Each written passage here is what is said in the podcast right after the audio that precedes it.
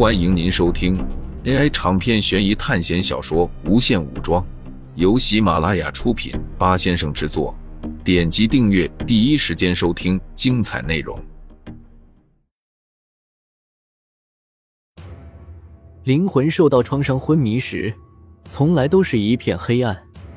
苏哲从进入这个世界后，每次昏迷都是在一片黑暗中度过的，这让他产生了一个想法：如果能控制梦境，在睡觉时进行一些思考、布局和分析，那么是不是非常节约时间呢？如果能有一套盗梦空间那样的装置，是不是可以通过控制梦境来训练灵魂力量呢？之前从盗梦空间出来的时候，那种梦境控制装置不允许带回来。学校将一些特殊能力的东西控制的死死的，但是像基础枪械类又完全没有限制。那种万能兑换的空间，要说没有盗梦装置肯定不可能，但是需要的学分又太多了。苏哲光是养一个洛星就已经很吃力了，特别还是在一级班。苏哲已经明白了一件事。并不是一级班因为任务的原因获得学分少，相反，他们的任务获得学分应该是最多的。从盗梦空间的考试就知道了，一级班的主线任务是五千学分，而邓飞他们 C 级班只有三千学分，所以一级班实力低，学分低，并不是学校区别对待，而是因为一级班的人真的太过平庸了。世界上总有一些人。因为一些原因，比如懒惰、懦弱、愚蠢等数不清的缺点，而落后于其他人，或许是天生的，或许是后天的。那么后天的可以纠正，但是先天的怎么解决？有的人生来就是难看，就是残疾，就是比别人笨，这是每个人基因所决定的。那么学校的存在是不是一个基因筛选的过程？将一些非常强的基因收集在一起，然后做成基因库，来完成某个实验或者目的。苏哲这些人是不是正是这些人的试验品？他们通过超过了苏哲所认知的科学力量和手段，来达到构造出一个无限死亡的学校的目的。苏哲已经猜想了很多种情况了，从之前的考试中都会产生一些猜想，可是每每又被推翻。苏哲摇了摇头，凭借现在的实力，猜测学校的来历和背景目的还太早了。光是现在三国的考试就已经让苏哲头疼了。昨天幸好拿出了水龙珠，不然凭借血胶那种恐怖的力量，至少得摧毁一半的船只。水龙珠失去了之前的光泽，但是苏哲感觉到它并没有报废，而是在重新积攒力量。因为之前苏哲精神力根本不足以支撑水龙珠的力量，所以水龙珠才变得这样暗淡。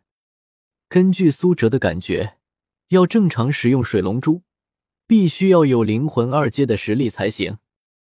就在这时，从外面走进来了一个人，兰可用奇怪的眼神看着苏哲，好像他脸上长了奇怪的东西一样。前几天那条蓝色神龙是你召唤出来的？兰可看着苏哲，因为他并没有和刘备的军队在一起，他一直都是跟着苏哲的，所以他自然发现了苏哲拿出了一样神奇的东西。苏哲并没有回答他，而是问道：“我昏迷几天了？现在我们到哪里了？”苏哲从兰可的话中知道，从那天血交攻击，已经过去了几天了。兰可生气的看着苏哲。似乎是因为苏哲没有正面回答他的问题，不过他很快又想通了，毕竟大家也都是不同阵营，而且也认识不太久。再考虑到苏哲那种人的性格，没有把他赶出这条船已经是非常信任了。你已经昏迷了四天了，我们部队的损失大概有三成，因为血胶攻击的缘故，还有很多船只不能行动。不过你的部队损失不是很严重。还能继续前进，兰可说道。那么再过三天左右，我们就可以到达刺水关了。苏哲根据之前金鹏说的行程来看，大致推断。这之后有没有其他的水怪来攻击？苏哲问道。有是有，不过都是一些小的水怪了，没有像之前夜晚攻击过来的血蛟那么厉害。关羽和张飞都能对付。兰可说道。苏哲在和兰可聊天的时候，查看了一下自己的兵力，正如兰可所说的那样，自己的兵力基本上没有损失。其中最重要的铁人更是一个都没有损失。离开代方城后，没有了后续预备兵的补充，现在每损失一个兵就少一个。趁着还有三天的时间，苏哲决定好好研究一下泗水关、邺城还有虎牢关、洛阳城的势力对比和关系。平静的大路突然震动起来，从马路的另外一头出现了一支部队。他们并没有打着旗号，证明不是十八路诸侯中的一方。这是一群和苏哲一样选择主线任务二守城的人。他们接到任务后，就从自己的城池准备了一番后就出发了。时间完全够，我们不用这么赶吧？其中一个绑着头巾的年轻人说道：“不行，路上太危险了，我们只有两千多兵马，如果遇到流寇或者妖兽。”那么就得死在这里。另外一个人说道：“行吧，那就听你的。”绑着头巾的男子说道：“他们是从比较近的庐江赶过来的。黄巾军逃窜有一个大体的方向，就是东行，然后又分了两个分支。张良带领着去了极北之地，张宝带领的往东南边行进。庐江的这群人十分的幸运。”他们周围的势力，汉室宗亲刘衮、北海太守公瑾、徐州的陶谦、焦作的孔秀联合在一起，打了一个歼灭战，把张宝的大部队尽数歼灭。当时泸州的这学生根本不敢去参加，他们正在瑟瑟发抖的准备迎接天柱山贼匪的攻击。是的，他们的守城任务并不是和黄巾军战斗，那些都是上述势力们。参加主线任务一的那些学生们的事情，而且泸州后面还有一个无名洞穴，他们曾经往下延伸过，想要去看看合肥那里有没有退路，结果派出去了两队人马，都在无名洞穴那里消失了。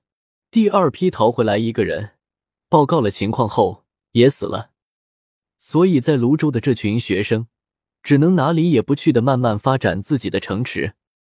安分的发展了两千多兵马后，和天柱山的贼匪决一死战，最终活了下来。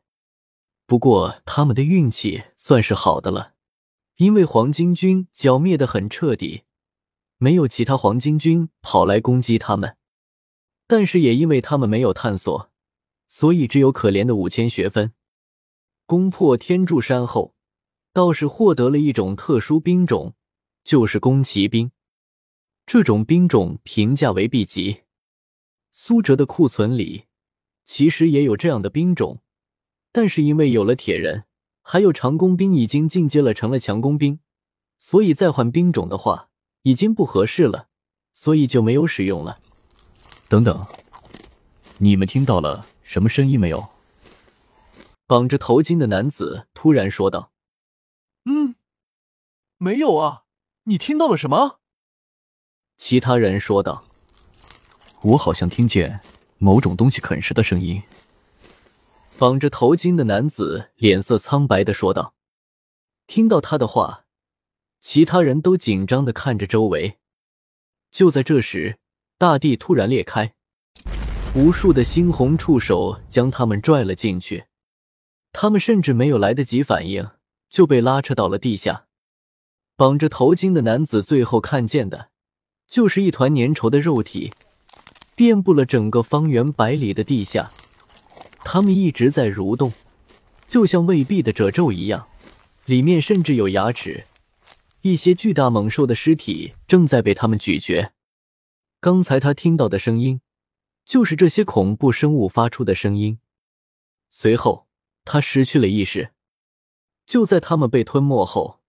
从整个大地下面冒出一只巨大的根茎，一只恐怖的食人植物从地下冒了出来，不断有鲜血和粘液从它巨大的嘴巴里流出。全国各地不同的地方都有不同的危险，靠着这些赶往虎牢关的人。听众朋友们，本集为您播放完毕，欢迎订阅专辑，下集精彩继续。